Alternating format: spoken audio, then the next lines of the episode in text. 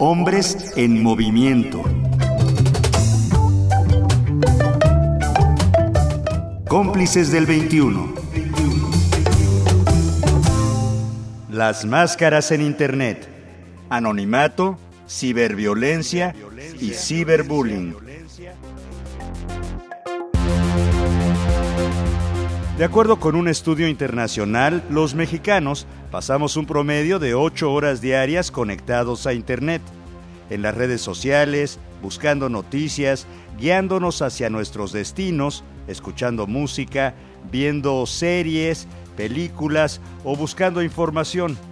Sin embargo, también está el lado oscuro de Internet aquel que permite a los usuarios utilizar máscaras que les permiten ejercer violencia que propicia abusos. A este fenómeno social se le conoce ya como ciberviolencia. Y ejemplo de esto es el ciberbullying. Es la voz de Yeisira Dorantes Carrión, doctora en pedagogía.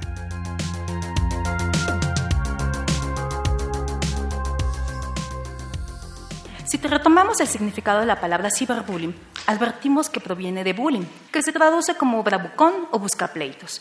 La acción del bully se caracteriza por la intimidación, hostigamiento, coacción o abuso repetido y durante un tiempo determinado de una o más personas contra el otro en situación de indefensión, convirtiéndolo en su víctima mediante continuos ataques intimidatorios.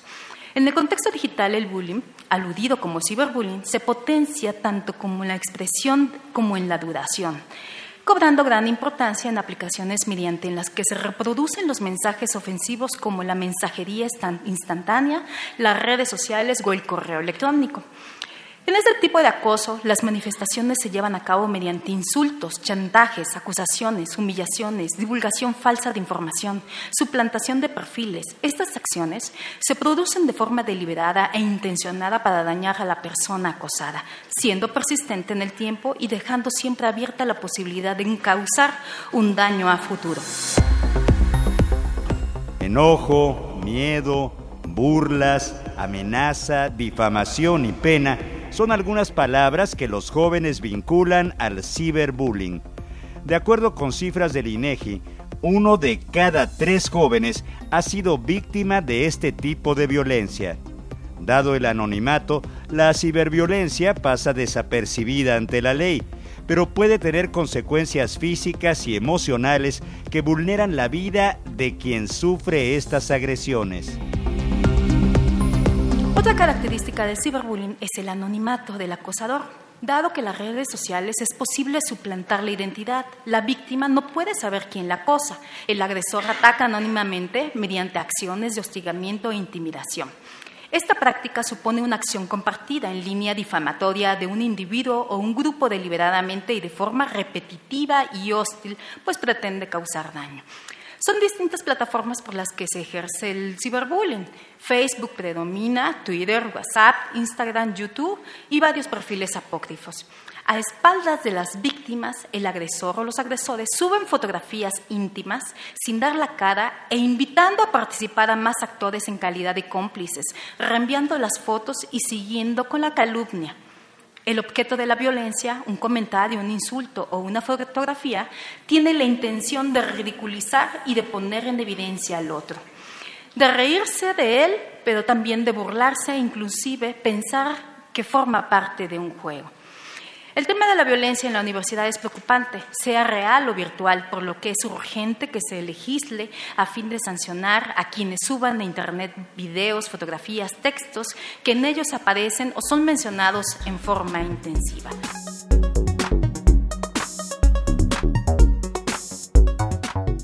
Un nuevo lenguaje está surgiendo a partir del uso de las nuevas tecnologías. Ciberbullying, sexting, ciberacoso y sextorsión son palabras que reflejan la violencia que se ejerce en la comunidad virtual y que trascienden a las personas en la vida real. La comunidad estudiantil es la más susceptible a sufrir este tipo de violencia. Sin embargo, aún no somos conscientes de la dimensión del problema, asegura la doctora Yeisira Dorantes.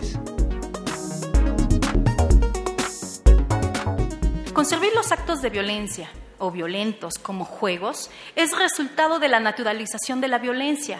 Los actos violentos no son ni naturales ni normales, ni pueden formar parte de una dinámica social sana, pues causan daño, ofenden y lastiman.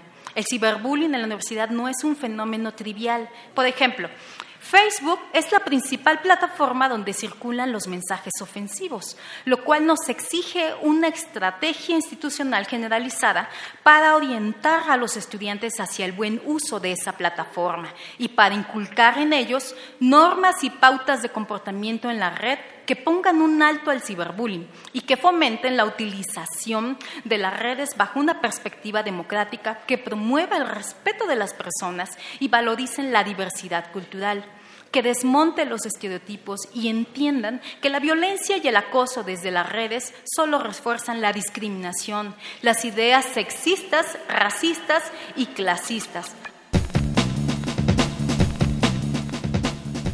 La comunicación virtual es mucho más que solo mover teclas para escribir palabras. Las nuevas formas de comunicación ya han integrado otras formas de ejercer violencia. En opinión de la doctora Mónica Elivier Sánchez, el trabajo de la doctora Yeisira Dorantes es una importante aportación al conocimiento de las diferentes maneras en las que la sociedad virtual se va conformando. Ella plantea la siguiente pregunta. ¿Qué tipo de ciudadanía digital queremos ejercer? parece que el problema de la violencia no es la violencia, sino el que se atreve a desnaturalizar la violencia y a mostrar que eh, que se haya hecho siempre de una manera no significa que eso sea correcto, por lo menos en términos de reproducción social.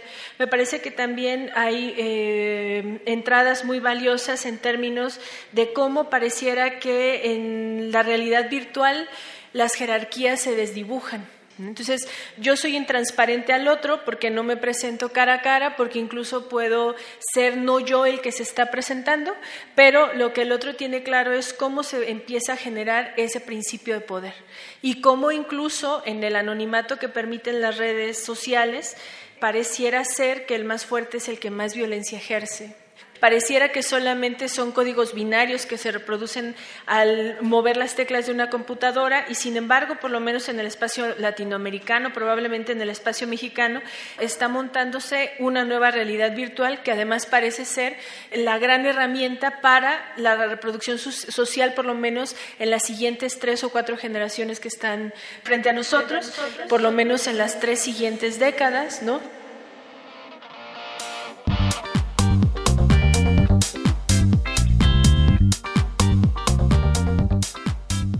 Como una nube negra que se extiende hacia todos lados, los mensajes en las redes sociales corren por el espacio aéreo ensombreciendo el futuro de tres o cuatro generaciones.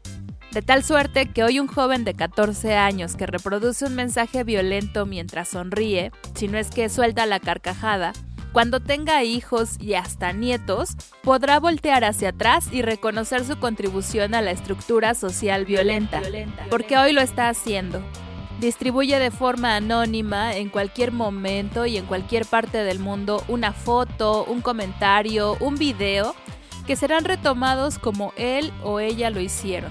Los retomaron y utilizaron en contextos fragmentados, tergiversados, que cuentan a medias un hecho, polarizan la información y con todo ello generan reacciones de burla o acoso, pero siempre violentas. El ciberbullying afecta la vida personal, familiar o laboral y puede tener consecuencias que derivan en el abandono de los estudios, el aislamiento o un daño psicológico grave como la depresión y el suicidio.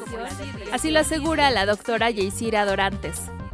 Ciberbullying, sexting, ciberacoso o sextorsión son formas de violencia que se han instalado en la comunidad virtual, con consecuencias reales por ello, la doctora Dorantes asegura que las instituciones requieren de capacitación para implementar protocolos que les permitan atender el problema, comprenderlo y actuar en consecuencia.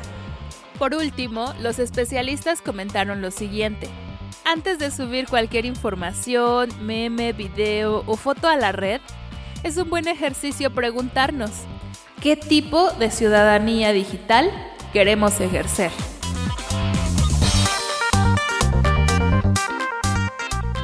cómplices.org.mx. En esta dirección electrónica encontrarás la conferencia completa sobre ciberviolencia en las instituciones de educación superior, impartida por la doctora en pedagogía Yeisira Dorantes Carrión, como parte del quinto coloquio sobre estudios de género, violencia en las instituciones de educación superior, realizado en la Universidad de Guanajuato en marzo de 2019. ¿Tienes algún comentario? Escríbenos. Twitter arroba cómplices del 21. Facebook y YouTube cómplices del 21.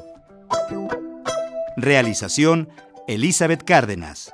Voz José Ángel Domínguez. Producción Pita Cortés. Entre hombres, México.